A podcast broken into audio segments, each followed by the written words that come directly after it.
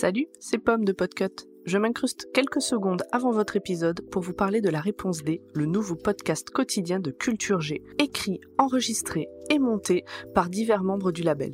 Rendez-vous tous les jours du lundi au samedi pour en apprendre plus en 5 minutes sur la musique, l'histoire, le ciné ou les séries, la gastronomie, les sciences ou la techno et le sport. À bientôt sur la Réponse D. Le comité des Charles de Gaulle et Podcut présente Alors pour faire du vin, il faut du raisin. Et pour avoir du raisin, il faut de la vigne. J'aime faire du vin parce que c'est un nectar sublime et qui est simplement incapable de mentir. Vous avez le vin petit et la cuite mesquine. Dans le fond, vous méritez pas de boire. Tu te demandes pourquoi il picole l'espagnol? Tire-bouchon, le podcast qui parle de pinard. Bonjour à tous et bienvenue à Tire-Bouchon. Maxime Tire-Bouchon, c'est le podcast qui parle de Pinard. Oui, ouais, épisode 33, comme le 33. dirait le docteur quand il t'auscule derrière, la dit 33. 806. Ouais. Putain, Ah c'est ouais, une vieille oh, ça, pub, ça. ouais. Beaucoup de personnes ne, comprendront- ne, ne Ouais, l'auront ouais. pas la référence, mais bravo. Ah, ce, ce, ce nez, euh, ce nez après 2000 ne comprendront pas, à mon avis. non, oui, c'est clair. Les gens ils ne savent pas ce que- ce qu'est une 806. Ouais. C'est une voiture. Voilà. Très bien. Bon, comment ça va, Max? Ça, ça va, écoute, fatigué. Alors, qu'est-ce qui t'arrive? Fatigué. Dis- Bah, Dis-nous dis-nous tout. Bah, écoute, je suis allé, euh, je suis allé euh, euh, faire un repas dans la, dans, dans la province du, du Brésem, où il y a le vin le Brésem.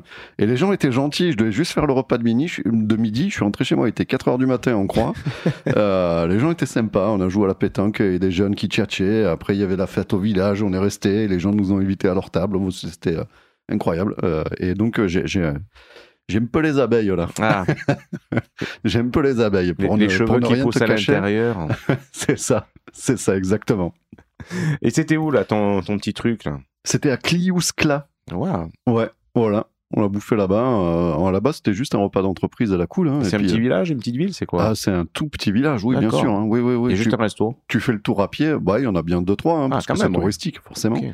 Et, euh, et, euh, ouais, le tour à pied, le tour de, de la ville à pied, il te prend 10 minutes, quoi. D'accord. Ouais, voilà. voilà. C'est juste ça. Donc, euh, ouais, je suis un peu fatigué. Un peu bien fatigué. Ouais. Bon, J'ai peut-être une voix un petit peu plus grave que d'habitude. Ah oui. c'est ton, côté euh, Gilles Gros Paquet, le Barry White français.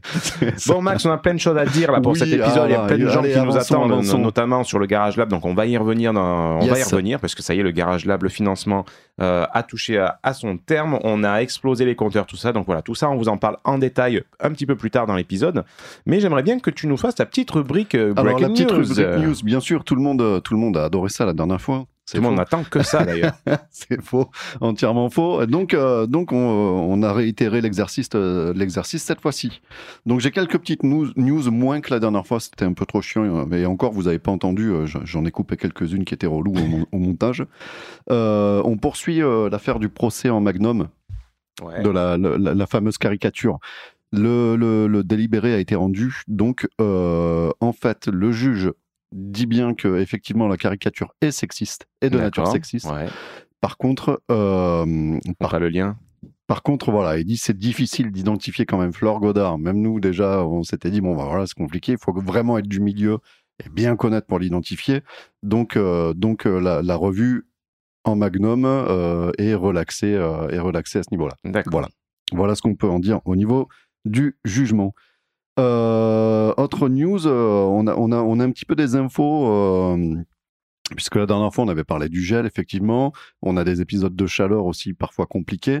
Et une des sources euh, de, de, de- de- d'évolution, d'innovation qui pourrait être faite, c'est au niveau des cépages euh, utilisés pour, euh, pour, la, pour la culture, pour que ça Ouais. corresponde un peu mieux au, au climat local. Plus autochtone. Et ouais. donc, en fait, donc, tu as l'INRA et, euh, et euh, l'IFV, l'Institut français du vin, qui, qui bossent. Et puis, ça, ça, ça repart plutôt sur des cépages anciens, Mhm. en fait. Euh, donc, euh, ils, travaillent, ils travaillent vraiment là-dessus. Contre le chaud et le froid, euh, visiblement, il faudrait retourner sur des cépages anciens type, type euh, Vitis vinifera, donc euh, la, la, la mère, la mère de toutes choses, hein, le- un anneau pour les gouverner tous. C'est elle qui, euh, qui, c'est voilà, c'est un peu la counoise. Tu, tu connais Ouais. peut-être Mm. peut-être la counoise. Voilà. Oui. La counoise, c'est vraiment un cépage, un cépage local qui correspond le plus à la, à la, à la vitis vinifera. Ou sinon, on va chercher des, de, de- on va chercher dans les cépages grecs, euh, espagnols ou italiens, des choses qui tiennent un petit peu plus euh, la chaleur. Et contre le gel, euh, on s'oriente plus vers des euh, porte-greffes, Ouais. des porte-greffes un petit peu différents. Qui, viendra- qui viendraient délayer un petit peu la floraison. D'accord. On retarderait la On floraison. retarderait un petit peu la floraison, histoire d'éviter euh, ces, ces- ces problèmes de gel précoce qu'on peut avoir en mars-avril, comme D'accord. on a eu cette année. euh, Mhm. enfin non, gel tardif, pas précoce. Mhm.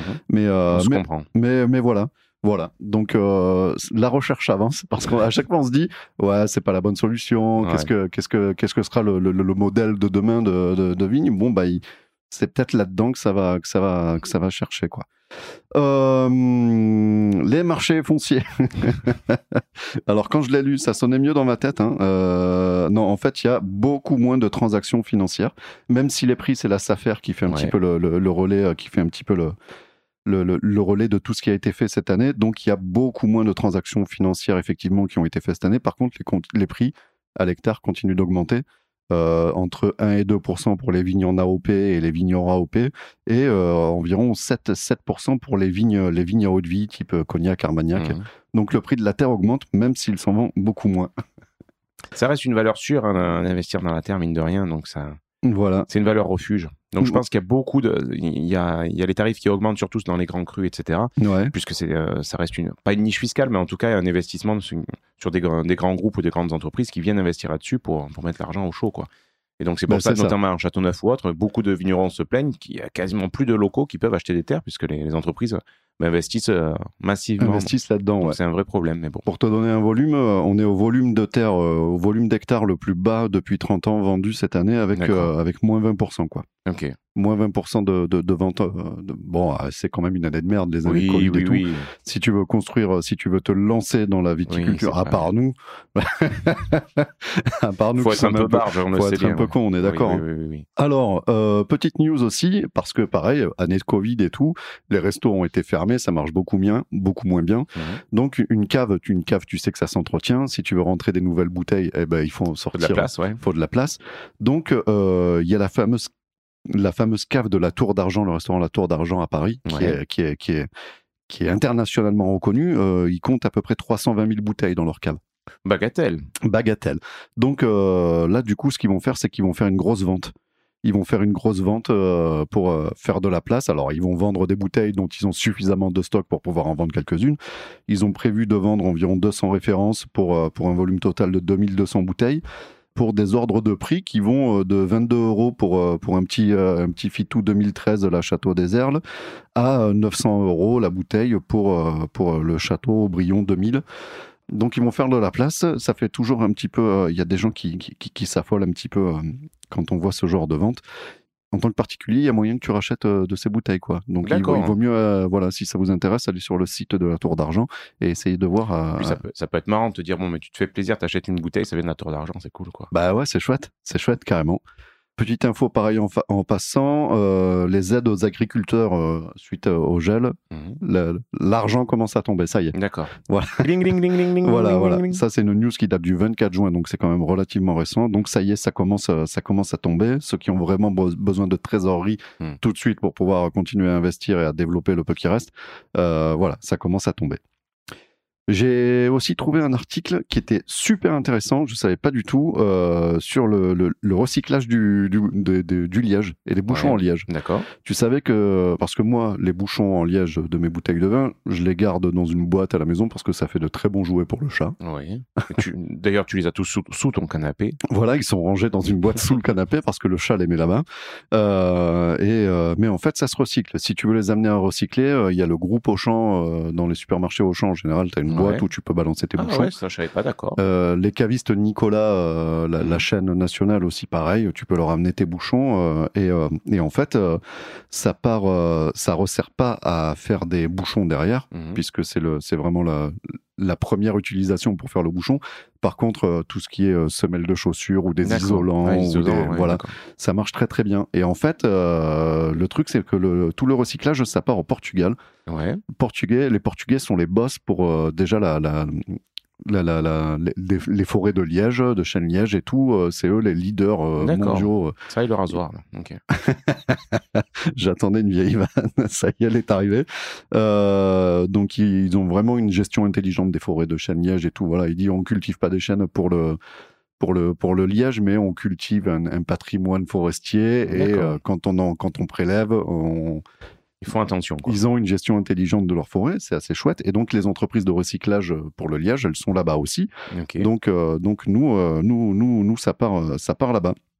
Il y a quand même une petite filière euh, dans le dans le sud-ouest euh, de, de, de la France, dans les dans les PO, Mhm. euh, le bouchonnet Diam basé à Serré dans les PO, voilà, qui crée qui a créé un petit programme pour, pour faire venir les spécialistes portugais ici en France pour qu'on puisse nous aussi avoir une filière de retraitement de, de, recyclage du, du, du liège des bouchons quoi. Ouais, Diam, c'est une, une très grosse boîte. hein. On, on voit beaucoup les bouchons Diam. Ils ont, ils ont même des, développé, quand on avait fait le, le sujet sur les bouchons, ils avaient développé toute une, euh, une technologie pour euh, éviter le goût de bouchon sur, le, sur leur bouchon. Quoi. Donc, ils D'accord. sont- Les, les, les morceaux de liège sont euh, concassés, retrait- retraités Ouais. pour enlever les fameuses toxines qui donnent ce goût de bouchon. Oui. Et euh, après, c'est euh, reform- reformé en, en taille de bouchon, En, etc. en bouchon Donc classique. Diam, quoi. ouais, ouais, vous voyez souvent, parfois on tire des, des bouchons, c'est c'est Diam dessus. Donc ça n'a rien à voir avec la chanteuse.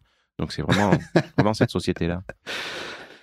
Euh, le prix du village préféré des Français Oui. a été attribué au village de Sancerre. Non. Ah si, ça fait plaisir. Ah. la famille là-bas, ils m'ont envoyé les messages et tout. Ils ont dit, tu me parles de ton, dans Eh, ton podcast plaît, là. hein.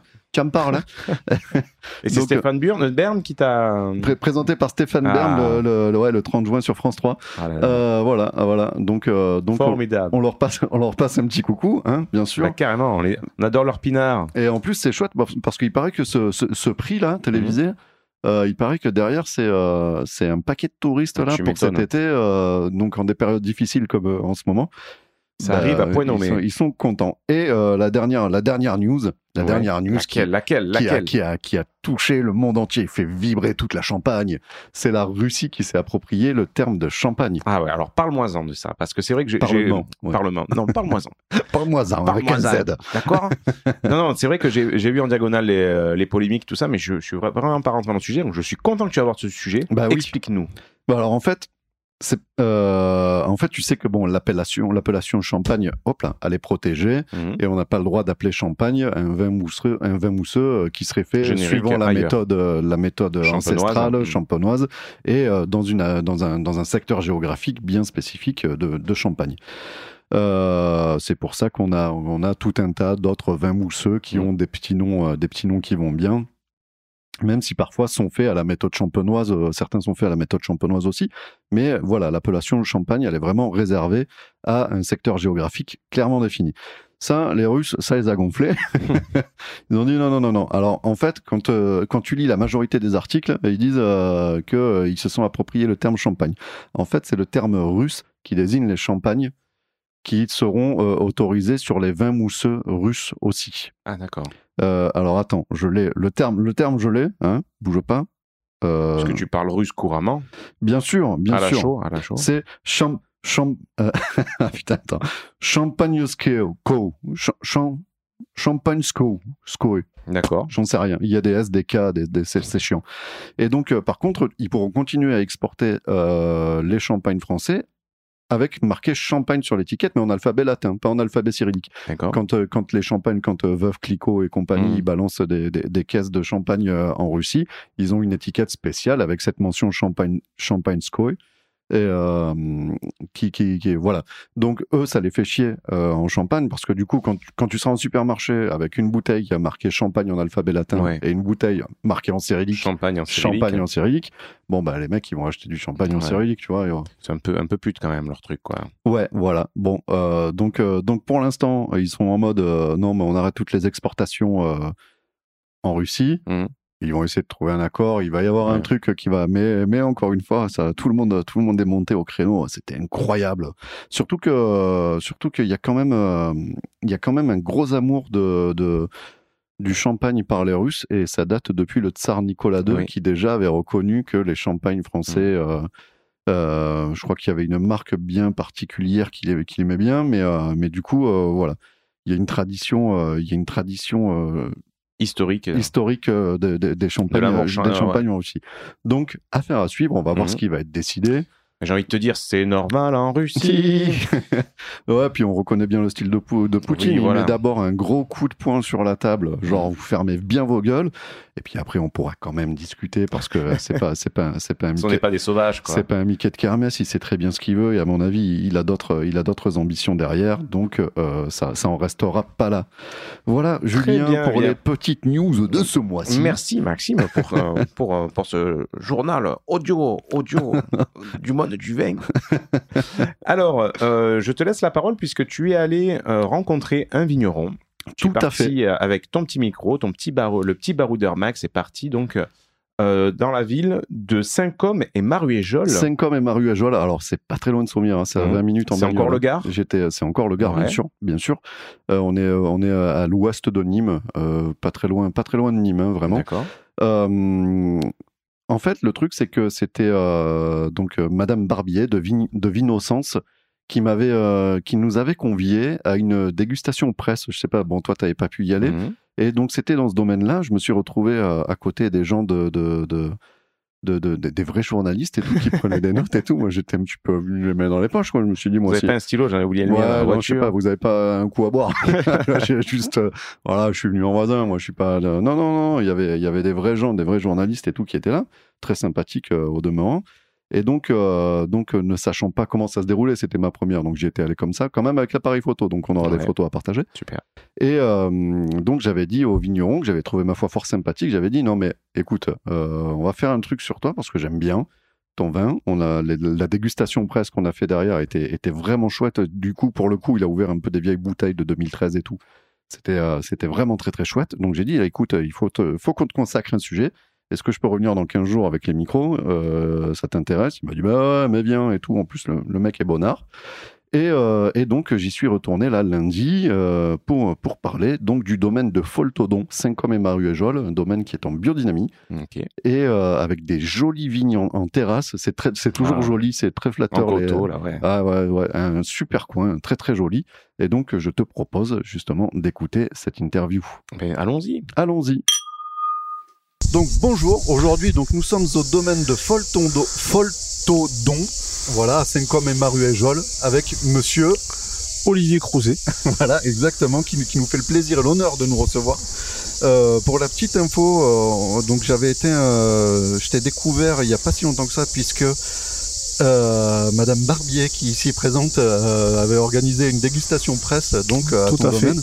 Ne sachant pas comment ça se passait, ben, j'ai pas amené les micros, honte à moi. Donc tu m'as accordé une session de rattrapage et je t'en remercie. C'est un plaisir. Bonjour.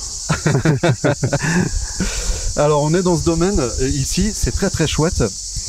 On a eu l'occasion de la visiter donc la dernière fois. Tu as des jolies cultures en terrasse. Tu as, quelle surface à peu près? Euh, le domaine Foltodon, c'est 12 hectares. C'est 12 hectares. Et essentiellement sur des terrasses. Oui. Euh, Il y en 12 a hectares, une- c'est travaillable en petit comité ça encore. Donc on peut... Ah, oui, oui, oui, oui. C'est essentiellement sur la commune de Saint-Côme et de Calvisson, en haut de 500. D'accord. Et la plus grande des terrasses, je crois, fait 5000 mètres carrés. Ouais. Oui. Mais il y en a beaucoup, hein. il y en a quelques-unes quand même. Mais ça fait, ça fait de quoi travailler. ouais, Oui, je- oui, bah, Pour reprendre l'exemple, on a, on a 40 arts avec un collègue déjà. faut se lever tôt pour... euh, Oui, oui, surtout, en ce moment. oui, ouais, ouais, qui fait chaud, ouais. Donc, euh, tu cultives ça, euh, c'est un domaine donc tu, que tu as hérité de la famille? C'est un, domaine familial. Alors, mon père était coopérateur. Ouais. Et il y a eu la folle idée un jour de racheter un, un pan de colline où il y avait des, des, des terrasses abandonnées pour un jour faire des vins haut de gamme, mais sachant pas du tout que son fils, moi, allait reprendre, D'accord. allait faire euh, autre chose que la coopérative, allait faire son vin, allait être en bio, etc. etc. Et quelques années après, quand je commençais à travailler avec lui, donc moi, ça m'a, ça m'a, cet endroit m'avait toujours plu, j'ai continué à, à défricher, à remettre en état les banquettes, à replanter de la vigne, mais j'étais encore en coopérative à, D'accord. Puis un jour, je me suis lancé faire mon vin, petit vin de Oui. garage, puis j'ai agrandi.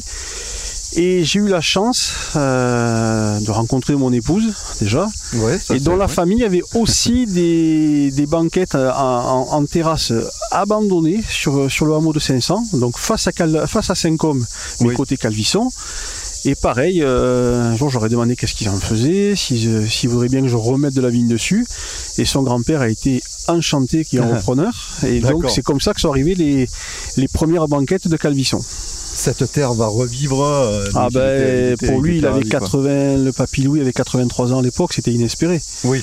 Il voyait ses, ses terres en armas, la garrigue reprenait le dessus, c'était vraiment inespéré. ouais. Ouais, voilà. Ouais, de- donc que quelqu'un revi- revienne y mettre Euh, et dedans. puis moi euh, j'avais euh, repéré le terroir avec, euh, avec de la gravette, c'était, magnifique, c'est Ouais. magnifique. Donc tu nous le disais, t'es en bio?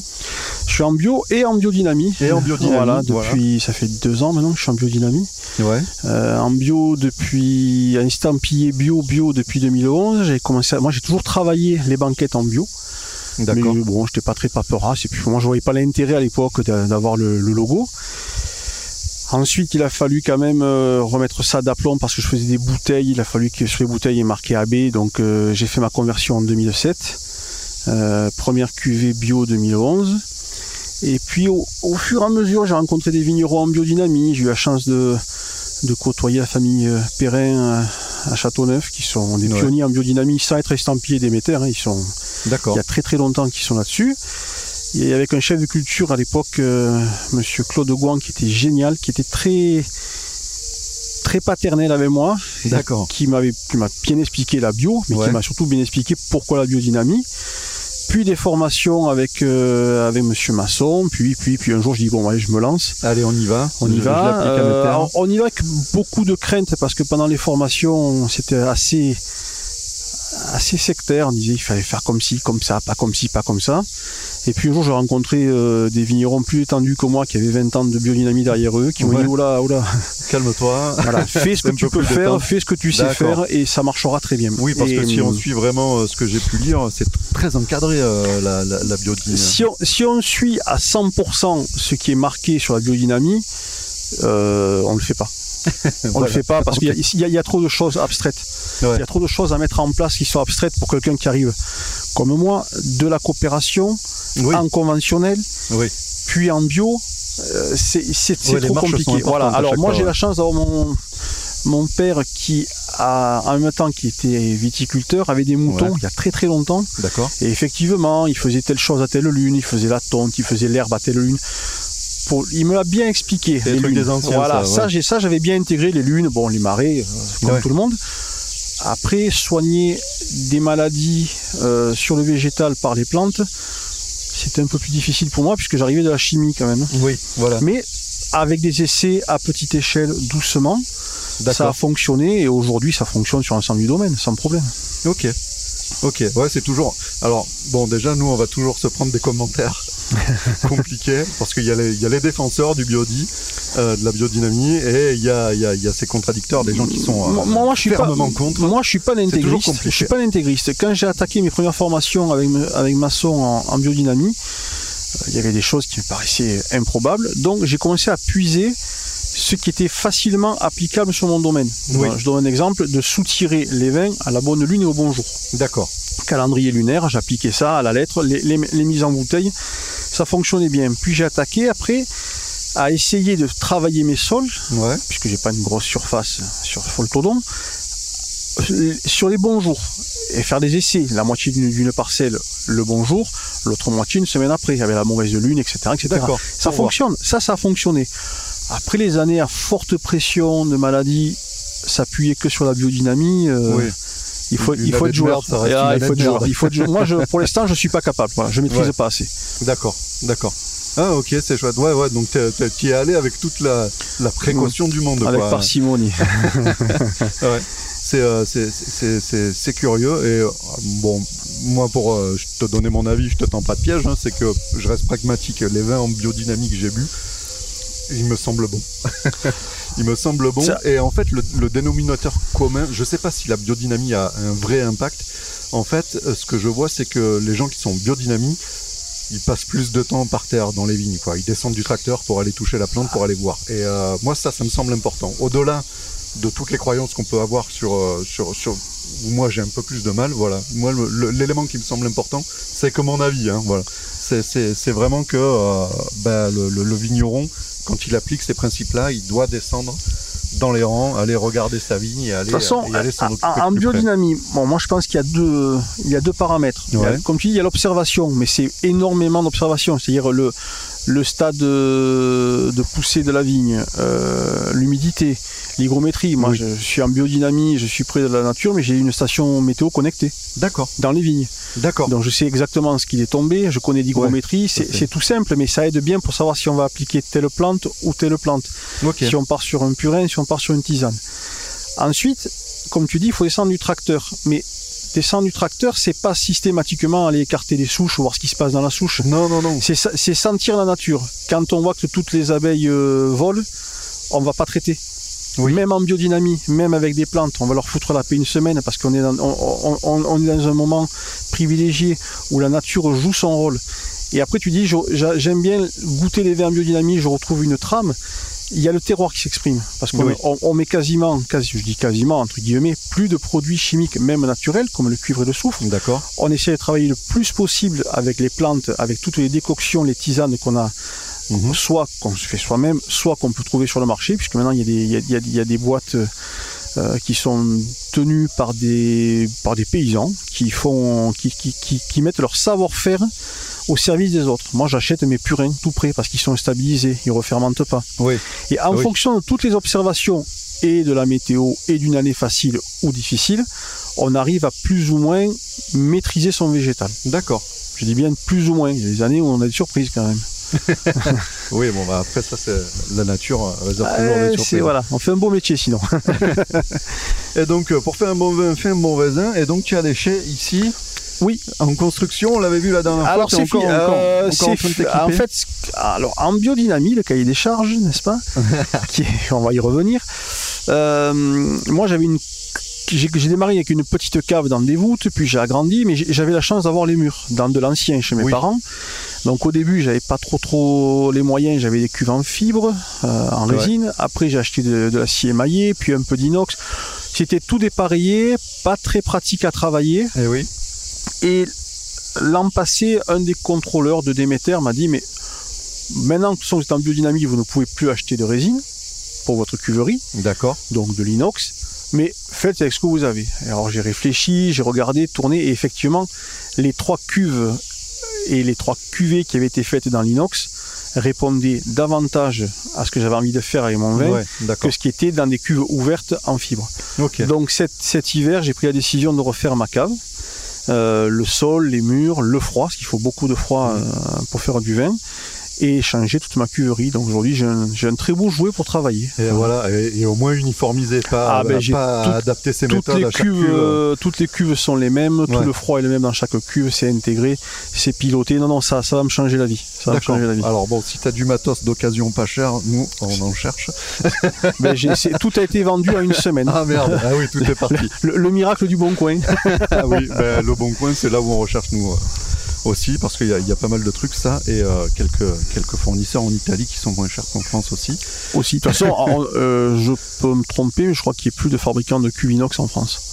Ah oui? Je suis, D'accord. je suis pas sûr de mon coup, mais en tout cas, j'en connais pas. Alors qu'en Italie, je dis, c'est, c'est, c'est le pays de l'inox. hein. C'est le pays de l'inox, Ouais. c'est ça. Alors, donc, tu as, tu as, tu as, tu as une jolie surface, 16, 16 hectares. hein 12, 12. 12, putain, 12, 12, je voulais, je voulais t'en donner gen- ben, si tu les trouves, Et donc, euh, donc euh, quel cépage tu cultives à peu près? Alors. Enfin, à peu près, non. Bon, c'est pas à peu près, c'est même précis. C'est même, précis, c'est les miens. Euh, pour, pour le blanc sur la cuvée des Ferréoles, euh, c'est un assemblage avec Grenache blanc, Roussan de Vermentino. D'accord. Il y a à peu près un tiers de chaque. Euh, Les blancs, une partie sont faites sur 5 hommes sur les terrasses les plus hautes, Ouais. euh, qui sont pas forcément les plus fraîches, mais qui ont l'avantage d'avoir le plus de marne bleue. La fameuse La fameuse marne bleue Oui. qui donne cette minéralité. Et les roussanes sont par contre sur l'autre commune, sur Calvisson, le hameau de 500, parce que là c'est au nord. Voilà. Donc j'ai la chance d'avoir des roussanes dans de la gravette avec un sol profond, frais au nord. Ah ouais, impeccable. Donc c'est quand même sympa. c'est quand même sympa. Après, je fais du rosé, une cuvée qui s'appelle les Horts, euh, Ouais. Grenache Syrah, euh, classique, euh, pressé direct, euh, qui là vient, ça vient euh, intégralement de Saint-Côme. Il y a une cuvée en rouge, Sancti Cosmae, 100% Syrah avec des raisins, eux, qui sont que de 5 hommes. Et j'ai une cuvée parcellaire Mhm. euh, à, petite, à petite diffusion, c'est-à-dire qu'on a à peu près 4-5 000 bouteilles par an. C'est. Cabernet Sauvignon euh, Syrah. Et là, ça vient de 500, donc euh, mon épouse euh, est très fière que la, Syrah. que la cuvée oui, parcellaire vienne de son village. On avait goûté ça, c'était Tout à fait. très très chouette. On avait goûté celui-là on avait goûté en deux- 2013. On avait goûté 2013 ensemble. J'allais dire 2012, mais bon, les chiffres, tu l'as vu, c'est pas, exactement ça. Mais, euh, mais ouais, c'était c'était excellent. Et du coup, tes vins, où est-ce qu'on peut les trouver? S'il y a des auditeurs qui. Alors, on peut le trouver au domaine, bien entendu. Ici, donc sur, à voilà, Saint-Cloud, euh, sur rendez-vous. Sinon, sur Nîmes, euh, le Mas d'agriculteurs, Ouais. qui est une très belle vitrine euh, d'agricu- d'agriculture gardoise. Il y a la ferme du Cantal à Quessargues ou à, à Caverac. On peut les trouver à Calvisson au gré d'essence, qui est une épicerie fine, qui est très sympa. Et après, j'allais dire, et surtout, il y a un très très bel endroit pour voir les vins de la région, c'est la maison des vins méditerranéens au Ah, Bois du. Roi, Oui. où il faut pas que j'aille trop souvent là-bas parce que c'est Euh, ouais, ça, me, ça me coûte plus cher que ce que je vends. ça coûte beaucoup trop Oula, cher. il y a tellement de vins, tellement de bons vins, de, de belles sélections que c'est difficile de pas repartir avec un carton. Donc bon, on le dit aux touristes qui sont dans la, dans la région, là, euh, ils, peuvent, ils peuvent appeler, prendre Ah, ils rendez-vous. peuvent venir. appeler, prendre un rendez-vous pour une dégustation Alors, euh, avec plaisir. Ceux qui veulent faire du vélo, euh, il y a- Alors oui, oui, un il y, y a- y une particularité, j'adore faire du vélo, que ce soit Ouais. en VTT ou en route. Je connais par cœur Margarigue parce que depuis tout petit, je Eh, suis à forcément. pied, j'y étais même à cheval, j'ai à vélo. Et il y a quelques années, j'ai des clients qui, sont venus déguster, qui avaient loué une maison dans le village, Ouais. Qui étaient fans de vélo et qui me, me demandaient Oh, on a vu des petits chemins, on n'a pas osé. Mais dit, moi, je peux vous amener faire du vélo, bien sûr. Donc, on a fait le tour des vignes, on a fait du vélo ensemble et ils ont, ils ont laissé ça sur le, le livre d'or de la maison que j'avais loué. D'accord. Et l'année d'après, j'ai des gens qui m'ont appelé en disant euh, Au fait, Ah, ben. on, on prend rendez-vous pour le vélo. je, je, moi, je dis Mais j'ai pas de vélo. Non, j'ai pas de vélo à vendre. Surtout début, je dis J'ai pas de vélo à vendre. Ouais. Et puis ils m'ont expliqué, sauf qu'avec les réseaux sociaux, les gens qui avaient laissé ça avaient mis un commentaire, mis des photos. Et donc oui, chaque année, j'ai une dizaine de groupes à peu près dans l'été de, Ah, de gens que je prends. Alors, avec des niveaux plus ou moins... euh, Oui, oui. Voilà, c'est pas, pas une sortie sportive, hein, c'est juste vraiment pour aller balader dans les vignes. Oui, une balade dans les vignes. Ceux qui sont Mais un peu plus agréable. sportifs, je peux les amener faire un petit tour en Garrigue parce qu'on a des monotraces magnifiques avec des, beaux, avec des jolis points de vue. Donc voilà, pour le vélo. Bah, tu fais le. Tu, tu- Bah, D'ailleurs, si tu veux venir faire un tour, je peux te prêter un vélo. Non, moi je, me tiens mieux à table qu'à cheval, comme on dit, tu vois. je suis pas, je suis pas très équipé. Par contre, j'irais bien avec euh, mon drone NC4 dans tes vignes là-haut, là. Ah bah oui, oui, oui, bien sûr, Euh, bien sûr, si- volontiers. Si, si tu m'y autorises. Oui, c'est celles qui sont juste en dessous de, de la piste de décollage. euh, Tout à on fait, voit tout à fait. Euh, ouais, ouais, c'est... Et donc euh, NC4, j'irai, j'irai y faire un tour. Je vais voir ce que, ce qu'on peut, ce qu'on peut photographier. Je te ferai tourner si, j'ai, si je fais des trucs jolis. Ah ben c'est sympa, c'est sympa. Donc, euh, donc je sais pas quoi sur quoi te relancer. Qu'est-ce que Ben, de on a parlé des cuvées, on a parlé du vélo, on, a, parlé, de la biodynamie. on a parlé de la biodynamie, c'était chouette. Euh, justement, la biodynamie, on peut, on peut y revenir. Ça, ça, ça, ça- D'où, ça vient Parce que quand on est en bio, je le comprends, il y a une démarche. Bah, bio, euh, on peut très bien se dire qu'on en a marre de balancer des, des, des tonnes et des tonnes de produits chimiques dans, dans, dans ces vignes et qu'on veut passer euh, en bio. Mais le, le, le palier de passer en, en biodynamie. Alors le palier de passer en biodynamie. Alors a- moi j'ai toujours eu une envie, j'aime pas être statique. Donc j'ai toujours un projet d'avance D'accord. que je réalise ou pas. Parce que des fois des projets, oui, malheureusement, où ils sont trop fous, Mais c'est trop tout va bien ou- qu'il faut penser à l'avenir. Voilà. Donc euh, euh, en cohérent. 2005, je commençais à toucher un peu à la bio, ça fonctionnait pas trop mal. J'ai fait des rencontres avec des gens qui étaient en biodynamie, mais, mais qui pour moi étaient à des années-lumière de ce que j'étais capable de faire. Parce qu'il faut être capable de faire. Donc j'ai toujours eu envie de, de savoir pourquoi. Donc j'ai commencé à me former en 2012 Ouais. Avec Pierre Masson. Les premières, les premières formations, je failli partir en courant. Quand il nous a expliqué euh, Steiner, la vache, les cornes, Saturne, Ouais. euh, je, me- je me suis dit, mais qu'est-ce que je fais là? Après, les, les deux- les autres formations, c'était plus théorique, mais avec des choses concrètes. On met de la silice, on prend des orties, on prend telle plante parce qu'elle fait ça. C'était plus, plus rationnel pour moi. Et j'ai commencé à essayer, mais vraiment essayer sur 2, 3, 4 rangées, c'était pas probant. Pour deux raisons. D'abord, je, dyna- je dynamisais de l'eau à la main, mais en petite quantité, Mhm. et pas assez longtemps parce que j'étais un feignant. qu'il faut un dynamisme- une, une bonne Ouais, il dynamisation, c'est une heure, hein. c'est une heure. Ouais. Une dans un sens, dans l'autre, un Ouais, vortex. Euh, j'ai commencé à aller voir des gens qui étaient en biodynamie, euh, notamment des, des- des copains là, du côté de Sabran, qui ont Château Basté, voir comment ils dynamisaient, comment, quel, quel type d'eau ils prenaient, parce que c'est très important. Il faut prendre de l'eau de source ou de l'eau de pluie. Donc moi j'ai la chance ici, derrière nous, il y a un puits qui fait toute la maison. D'accord. C'est voûté, ça part dans un sens, dans l'autre. Ah oui, Et donc c'est- t'as une bonne eau. euh, Ah là, là, il y a, il y a- il y a 300 mètres cubes sous la maison. Donc ça, c'est parfait. Et après, la, la dernière envie, c'est quand même le cuivre, c'est un métal lourd. Alors, Oui. ça a été prouvé que ça migre pas tant que ça, que quand on traite sur le végétal, il n'y en a pas tant sur le sol. Sur le sol. Mais quand même, je me dis, un jour, on va être embêté avec le cuivre. Ça commence. Ouais. Ça commence, il y a les autorisations, les homologations européennes, tout ça. Donc je dis, il faudrait réduire le cuivre sans prendre de risques économiques sur les raisins, parce qu'il faut quand même des raisins pour faire du vin. D'accord. Si Oui, oui, oui, ah, oui, il paraît. Il paraît on, ouais. peut être, on peut être intégriste d'une chose, mais il faut quand même, il y a quand même une- une- un résultat économique pour Hmm. faire tourner l'entreprise. On n'a pas le choix. Oui. Donc c'est parti de là, doucement, doucement. La rencontre de gens, comme j'expliquais tout à l'heure, qui m'ont Ouais. qui m'ont dit ça tu peux faire, ça tu peux pas faire, ça tu peux essayer, ça risque rien. Ça, ça, ça, ça mange pas de pain. ouais. Cette année qui était une année beaucoup plus facile au niveau maladie, j'ai essayé plein de trucs. D'accord. Euh, On verra bien. ouais, non, non, non, ça a marché, ça a fonctionné. Vrai C'est-à-dire que D'accord, tu sais déjà que. euh, oui, oui, ça fonctionne, ça fonctionne. Mais sur une année où il n'y a pas beaucoup de pression sur les maladies. Oui, voilà. Voilà, on aurait été comme 2018 où euh, il y avait un milieu. voilà, Ouais. j'aurais été moins joueur. donc, donc voilà, c'est- c'est parti de là. Après, le logo d'Emeter, la, la biodynamie, on- n'importe qui peut marquer qu'il a du vin en biodynamie sur son étiquette. Oui. Parce que ce- c'est Ah une. oui ben, bien sûr, il n'y a, il y a pas de cahier des charges à l'INAO. Oui, d'accord. Oui, c'est oui Voilà. par rapport à l'INAO. voilà. Eh oui, on, Ouais. peut- on ne peut pas dire qu'on est en bio si on n'est pas bio. Mais on, on ne peut pas dire qu'on euh, peut dire qu'on est en biodynamie si C'est- euh, D'accord. le principe des vins nature aussi. Oui. Puisque- Oui. Mais c'est en train de changer les vins nature parce qu'ils vont avoir un cahier des charges INAO. Ouais, ça fait un moment qu'ils sont en train de- voilà, avec c'est en ça. train. et, euh, Donc, le, le fait de dire je suis en biodynamie, je fais de la biodynamie, à un moment donné, j'ai dit quand même il faut ait- que ce soit bien cadré, que je puisse le revendiquer, en parler. Ouais. Et, et surtout, moi j'exporte un petit peu dans les pays du Nord. Donc je me suis rapproché des métères, j'ai pris leur cahier des charges, j'ai bien regardé si je rentrais dans les cases ou pas, et si j'étais capable de tenir les cases ou pas. Donc, donc toi, en fait, le passage en biodynamie, ça s'est inscrit dans une suite logique Tout du à fait. passage en bio. Tout à fait. Tout à fait. euh, le, prochain. Et parce que c'est vrai que souvent, euh, il y, a, il y a- il y a deux choix, quoi. Il y a soit la biodynamie, soit qui partent vers leur vin nature. Alors c'est Euh, quand même des choses bien différentes. On peut aujourd'hui, si avec, avec un logo d'émetteur, on ne peut pas être en biodynamie si on n'est pas en bio. Oui. Alors qu'on peut faire du vin nature si on n'est pas en bio. Oui, mais c'est vrai Puisqu'il y a pas. qu'intellectuellement. Non, mais alors euh, attention. Intellectuellement, c'est impossible. Oui, oui, Mais oui. aujourd'hui, je peux revendiquer des métères parce que je suis en bio. Les vins nature, c'est une, une approche différente du vin.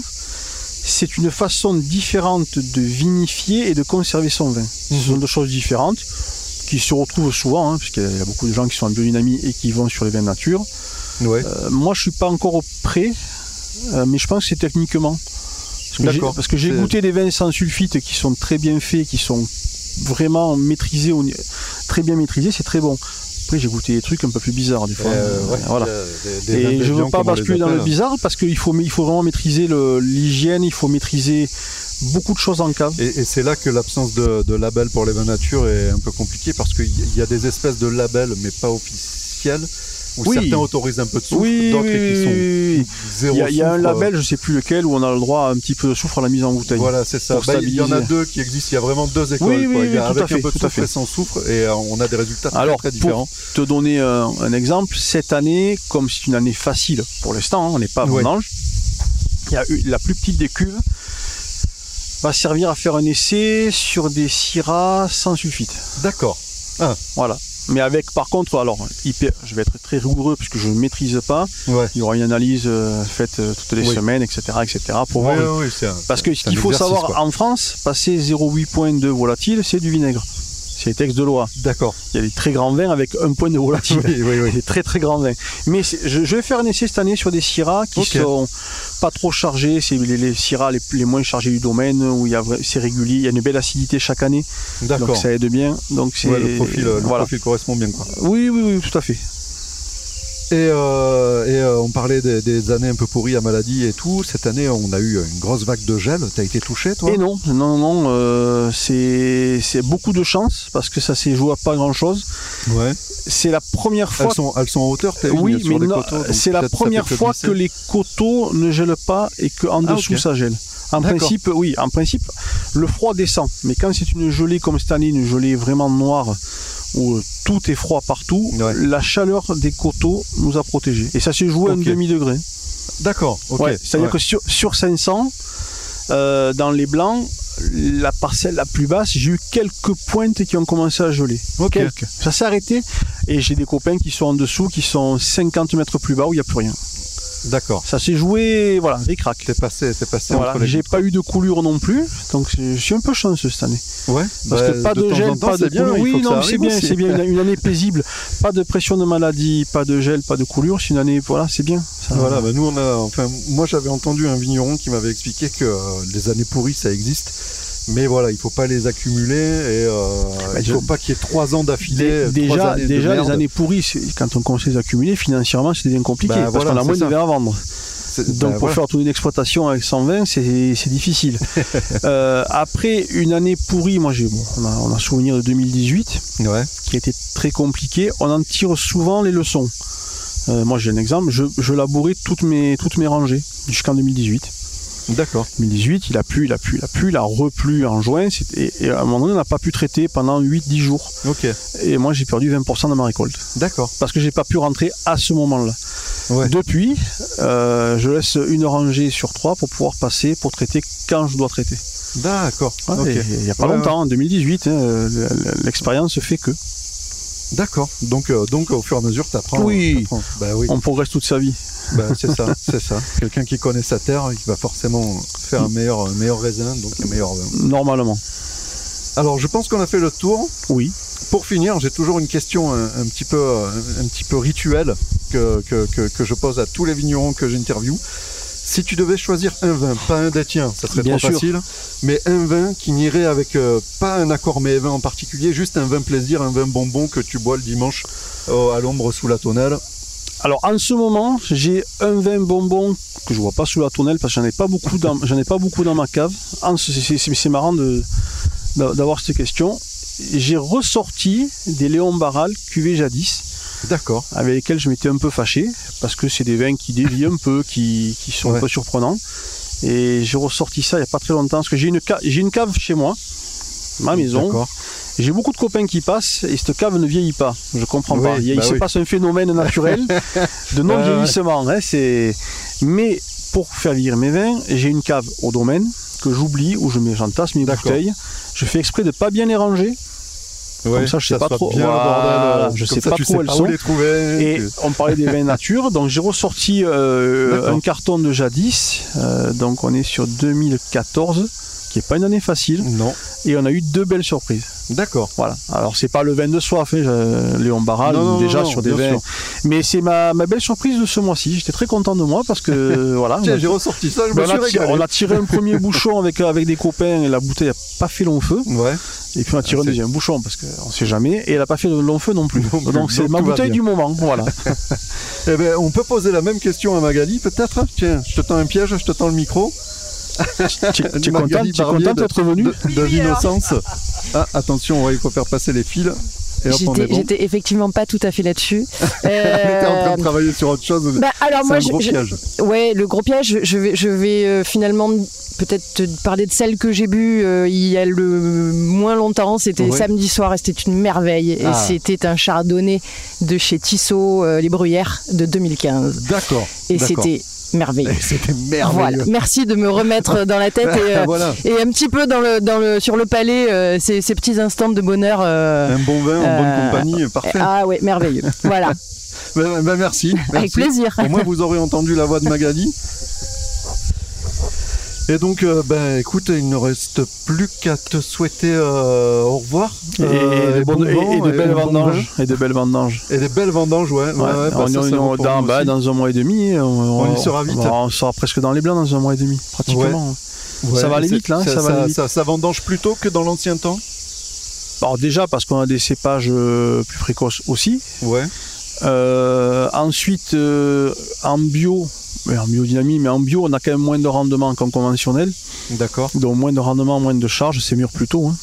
C'est mûr plutôt. Ah bah D'accord. oui, oui, oui. Ah oui, ça, ça joue aussi. Ah oui, ça c'est vrai joue, que ça joue. c'est vrai qu'on n'y pense pas. Ça joue. Non, je pense euh, au réchauffement climatique et tout ça. Alors, parce qu'il y a pas mal d'anciens qui nous disaient, j'ai de la famille dans la Loire, à Sancerre par là-bas et tout, et donc euh, j'y vais euh, couramment. Et euh, il y avait un vigneron à Mentou-Salon qui m'expliquait que lui, quand il était petit, il vendangeait en septembre, ils avaient la veste, il y avait du brouillard, il oui, faisait oui, froid. oui, mais Et qu'aujourd'hui, il doit vendanger fin août, euh, Bah, moi, doit écourter ses ça l'emmerde. 2018, on a commencé les vendanges le 10 septembre. 2019, on a commencé les vendanges le 25 août. Ouais. Ça va dépendre ce qui va se passer cet été en fait. Ouais. Voilà. Si on Ouais, a il l'orage, de si on a l'orage sympa sans glaçon du 15 août, Ouais. on gagne, euh, on, on- on perd 10 jours de précocité puisque les raisins en profitent. Donc c'est la nature qui décide, c'est pas nous. Ouais, mais il n'y a pas une tendance générale sur, euh, sur euh, ces 15-20 dernières années? Si, si, si, on a gagné, Si. On, a gagné entre 10 et 15 jours sur les dernières années, mais euh, mais mais euh, il y a le réchauffement climatique, Ouais. il y a qu'on ne veut plus des vins à 15 degrés. Oui. Voilà. Ouais. Moi, quand j'ai commencé à travailler mon grand-père, j'ai un souvenir de- de d'avoir vendangé des, des grenaches à 16 degrés. Ah non, mais c'est ça, moi j'adore les rastos, Voilà, ils sortent des mais- bouteilles à 15.5 sur mais, l'étiquette. mais donc, euh, 16 degrés euh, au mustimètre, euh, c'était la gloire du village parce qu'il avait la vigne la plus mûre du village. oui. Mais aujourd'hui, c'est difficile à vendre, quoi. Et Les- pour le boire le dimanche à l'ombre de la Ah, tonnelle. c'est là, là, il faut une grosse hein, tonnelle. hein. Il faut une grosse, grosse tonnelle. non, mais c'est ça. Donc, moi, je, je pense qu'on a aussi cette façon-là de travailler parce qu'on dit, voilà, des- il faut une- un vin avec une buvabilité assez rapide. Il faut des vins plus sur la finesse que sur l'opulence. Il faut, il faut, donc ça veut dire qu'on on vendange plutôt pour avoir moins de maturité. Mais il faut quand même avoir la maturité phénologique. que- C'est ça. Et donc là, l'alchimie est plus compliquée. Alors, je t'avais dit au revoir, mais du coup, j'ai d'autres Ah ben on questions. reste alors, on reste. Euh, c'est au niveau de- du, du palissage, justement. Ça, c'était des éléments qu'on avait évoqués avec d'autres vignerons qui disaient que peut-être que passer en gobelet plutôt qu'en cordon, Alors, ça, ça on va, pour- on va euh, rester un petit moment ensemble, je crois. Moi, j'ai j'ai jamais succombé aux, aux- aux sirènes du palissage à outrance. D'accord. On est dans le sud, on manque un peu d'eau, même sur les années pluvieuses, on manque un peu d'eau. Plus on monte une surface foliaire d'une vigne, plus Oui. elle a besoin d'eau. D'accord. Et plus les raisins sont exposés au soleil, puisqu'on palisse et on n'a Oui. pas d'ombre. J'ai 12 hectares sans palissage. D'accord. Je n'ai pas de. Alors j'ai plus de gobelets, je les ai arrachés il y a trois ans. Parce que j'avais des vieux gobelets, mais il en manquait trop, c'était compliqué, c'était Ouais. et c'était pas la bonne largeur pour travailler le tracteur. Enfin, voilà. D'accord. Je me suis enfin décidé à les arracher pour replanter un cépage dont j'avais besoin sur l'exploitation.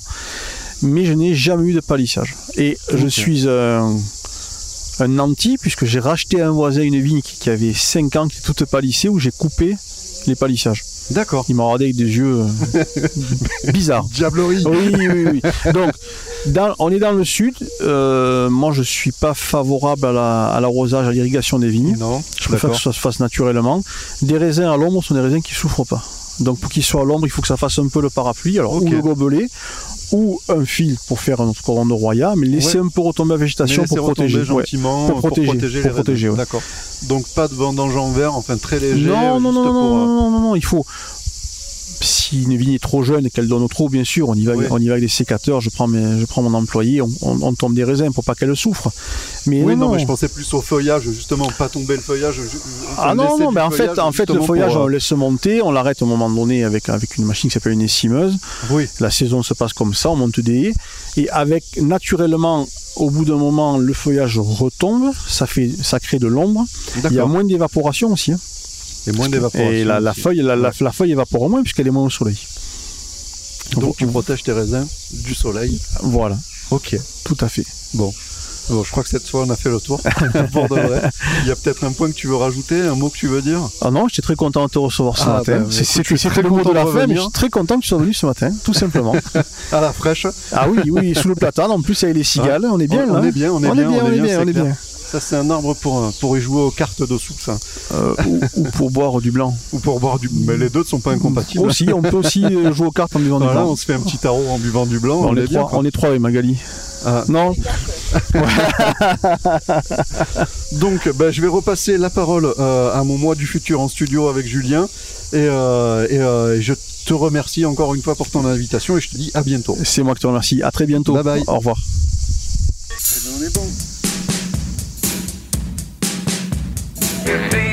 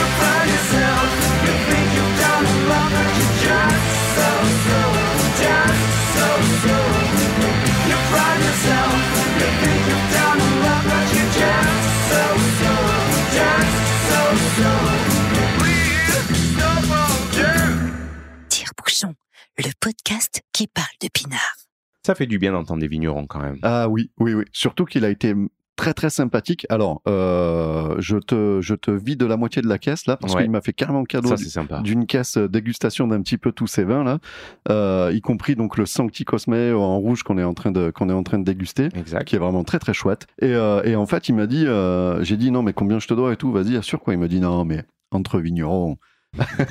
T'as vibré là. Ah, je, ah, vibré. là, je me suis senti fort.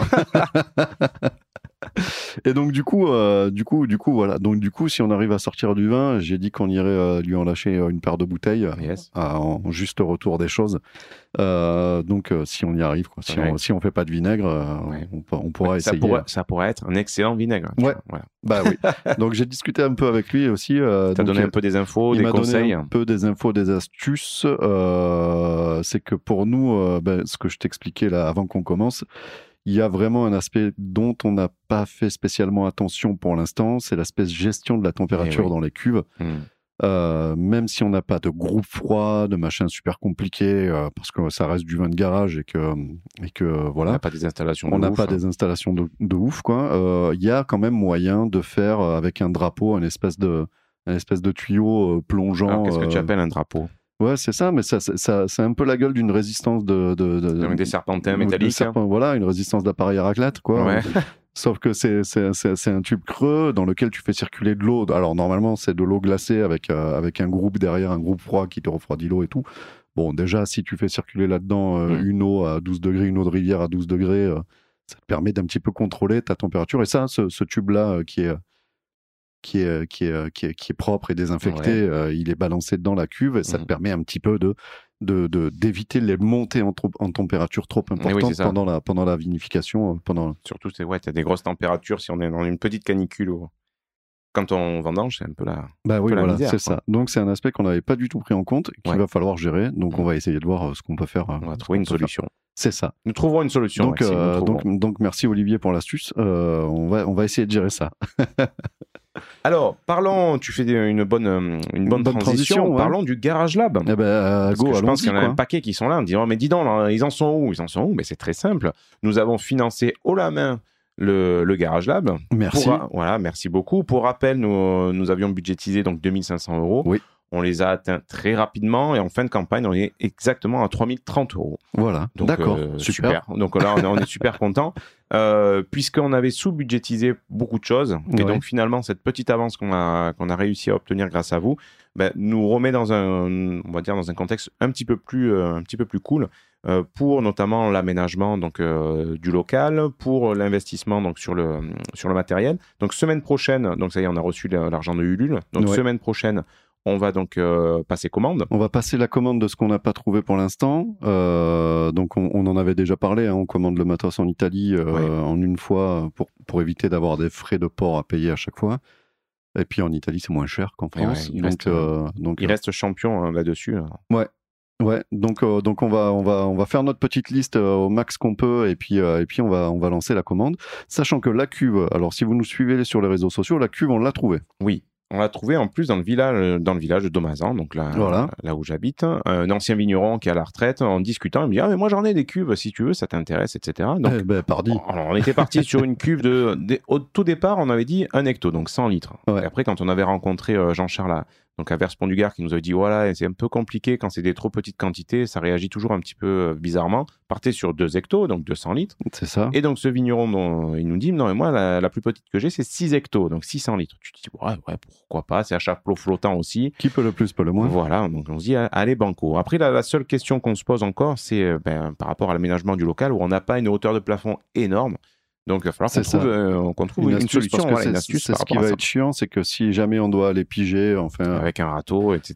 Il faut passer le euh, manche. faut passer Hein le manche, quoi. Titre. Donc ça, ça va être un Et, peu, euh, ça va être un peu galère, mais euh, mais on va s'arranger. Cette cuve, elle, m'a l'air mignonne tout, ple- tout plein. Elle est toute rouge, toute mignonne Ouais, en plus. voilà. Faut juste changer la robinetterie, qu'on mette de la ça. robinetterie in- inox, inox. parce que euh, à l'époque euh, c'était pas de la robinetterie inox et Mm. maintenant c'est interdit. Ouais. Donc on va devoir changer cette robinetterie là pour avoir un truc un peu propre. Mm, mm, mm.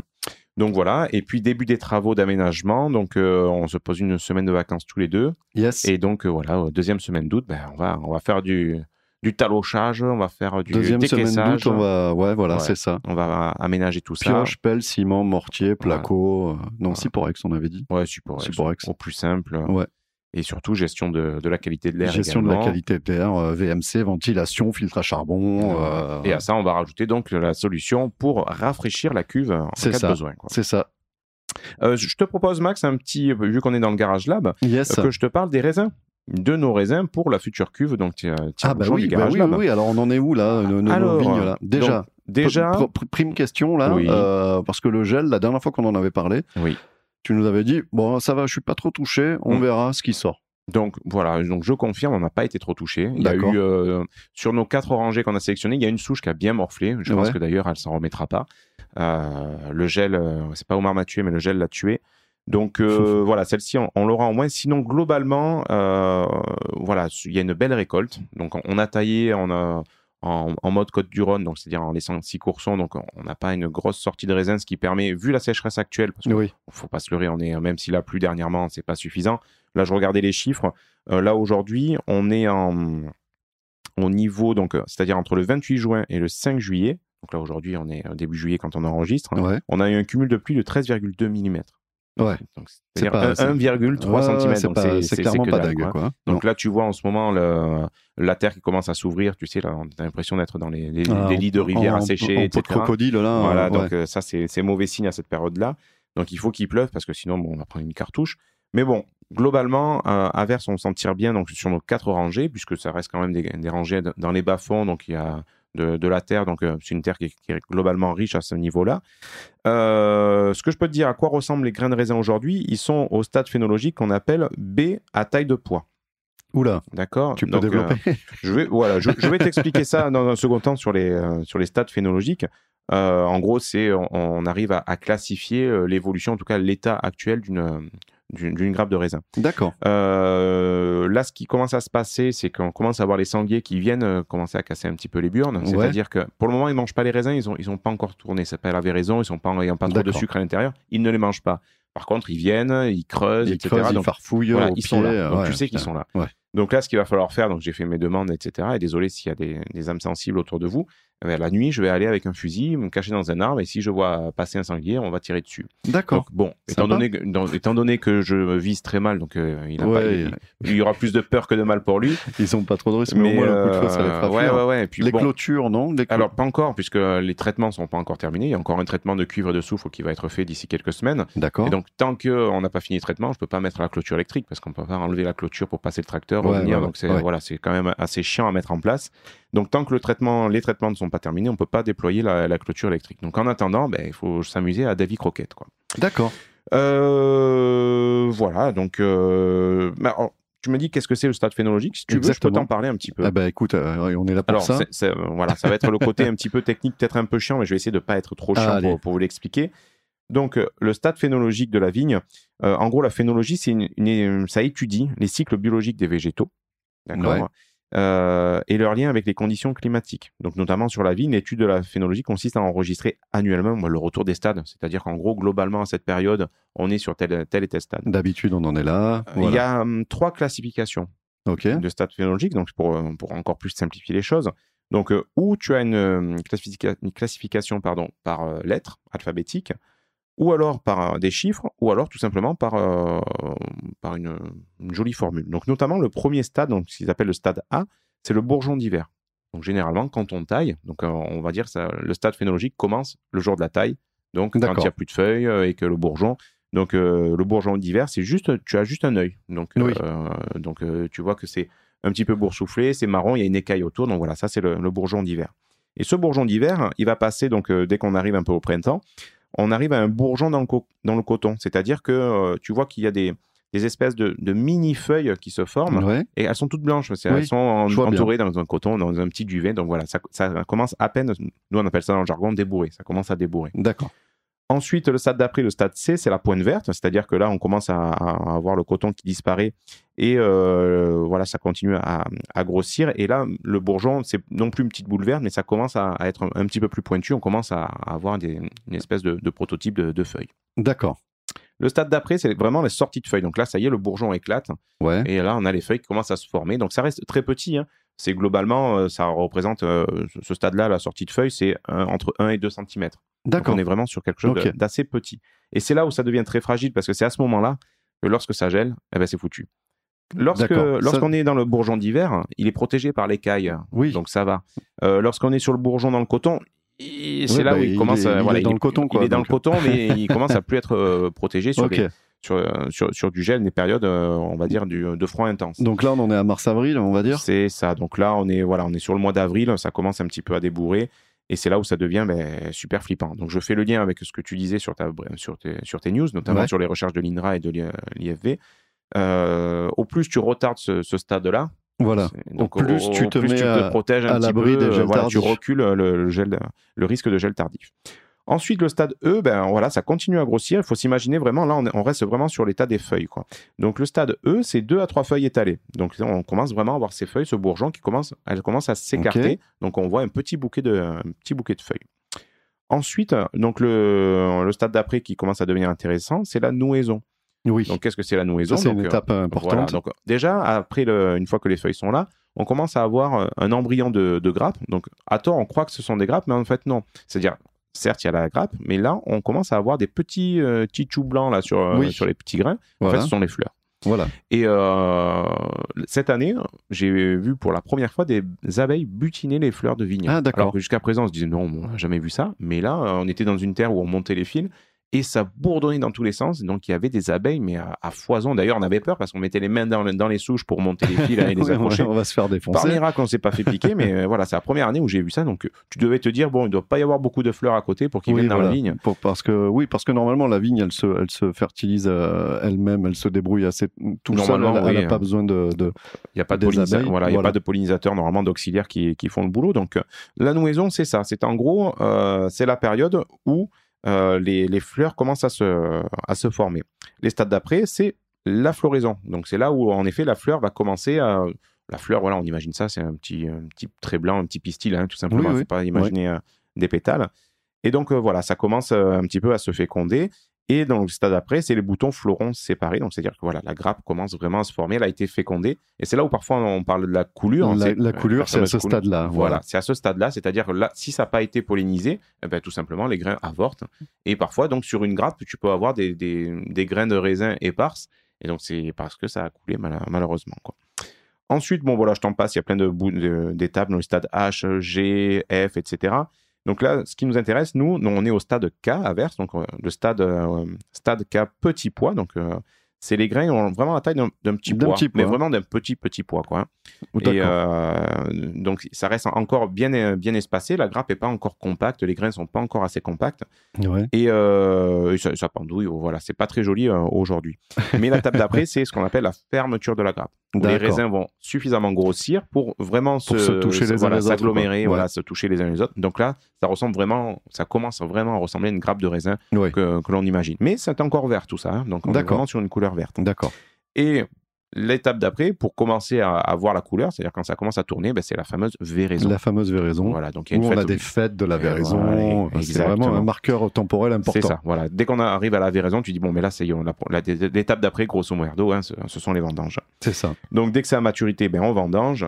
Et le dernier stade, le stade haut, ben, c'est la chute des feuilles, c'est-à-dire qu'une fois que c'est vendangé, l'automne arrive, ben, voilà, les feuilles vont tomber, euh, les vignerons, les viticulteurs vont tailler, et là, on redémarre en fait sur le bourgeon Et d'hiver. on redémarre, on redémarre donc, sur on- le bourgeon d'hiver. voilà. Donc, on, on repart là, on repart là-dessus. Et en gros, pour commencer à tailler, quand est-ce qu'on taille? Ben, C'est quand les feuilles sont tombées. Quoi. Généralement, ouais. Donc ça, nous arrive euh, de tailler, voilà, c'est ce que ça nous Tu peux arrive de tailler un anticiper peu. un peu, mais Mais voilà, ça sert à rien de. Mais au plus tard tu tailles, au mieux c'est quoi qu'il arrive.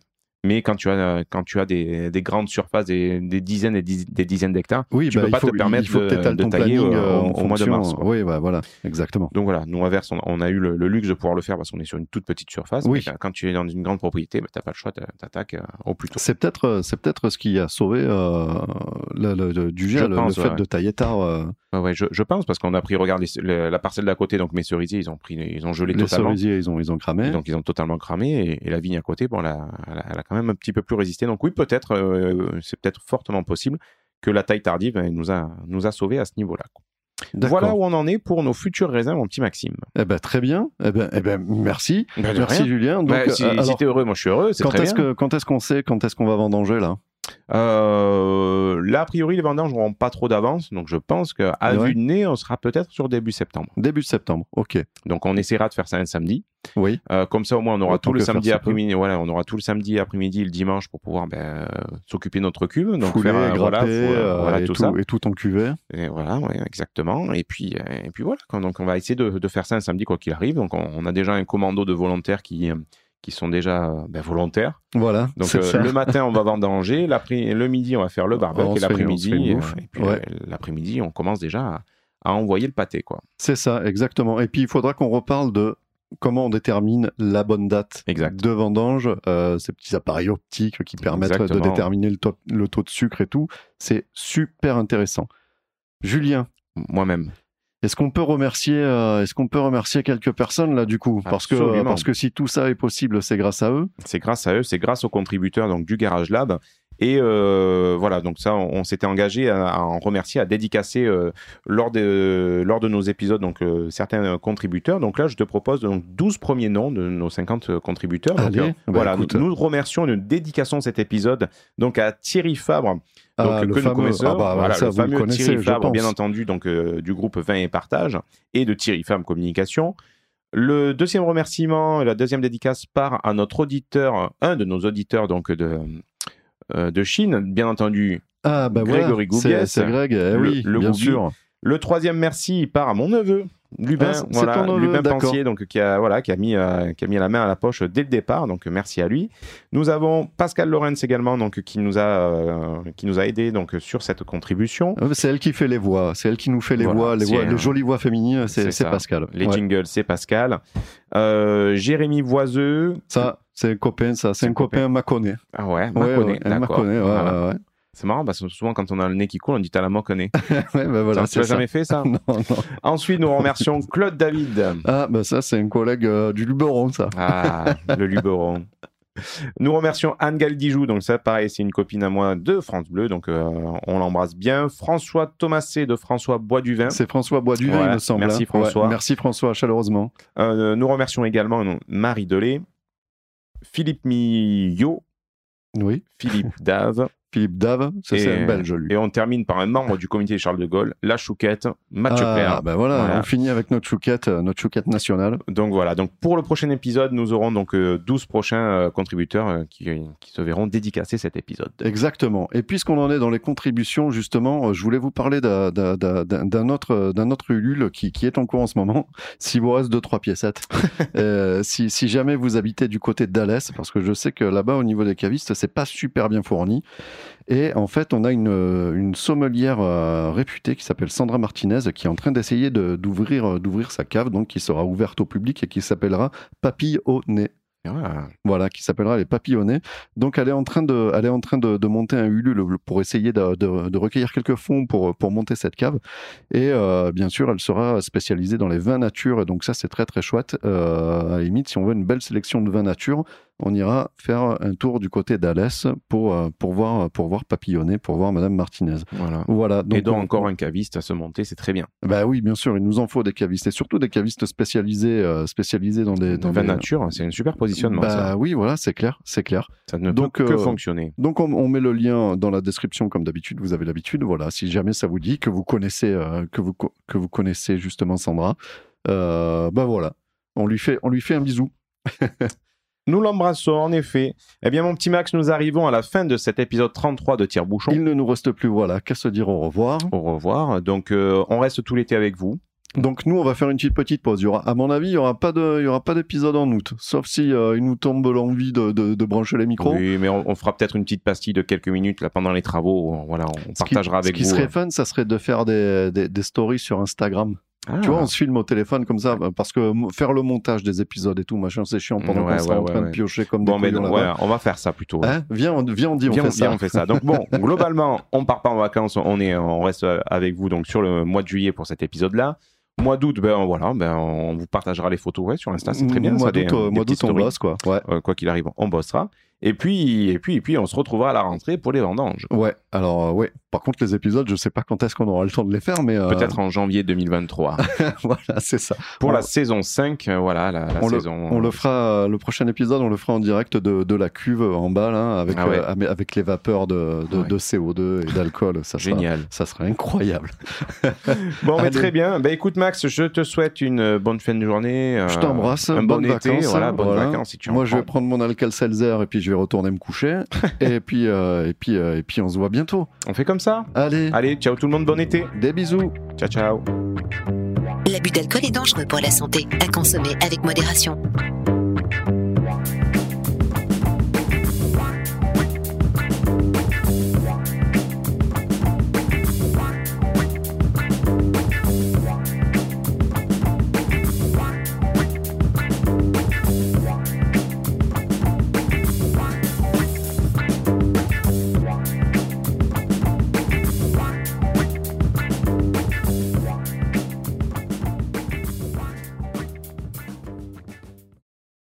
Pas le petit générique là Non, non. ah non, non, non, j'ai pas. Point. Je te le fais à la Ah bouche. ouais, ouais, bien. Un Point, beatboxant, je ferme les yeux. Point, Voilà. point, point. Point, point, point, point, point, Alors, point, point, deuxième. point, Euh, point, c'est point, d'abord, point, point, point, point, point, point, point, point, point, Tu te demandes point. pourquoi il picote l'espagnol C'est bon pour toi Allez, go. Allez, on est parti. Bonjour à tous et bienvenue chez Tire-Bouchon, épisode 33. 30 épisode 30 Non, non, je le parce Ok. Et tu couperas parce que je sais que tu les coupes pas. je- J'aime bien ces saloperies, moi, là.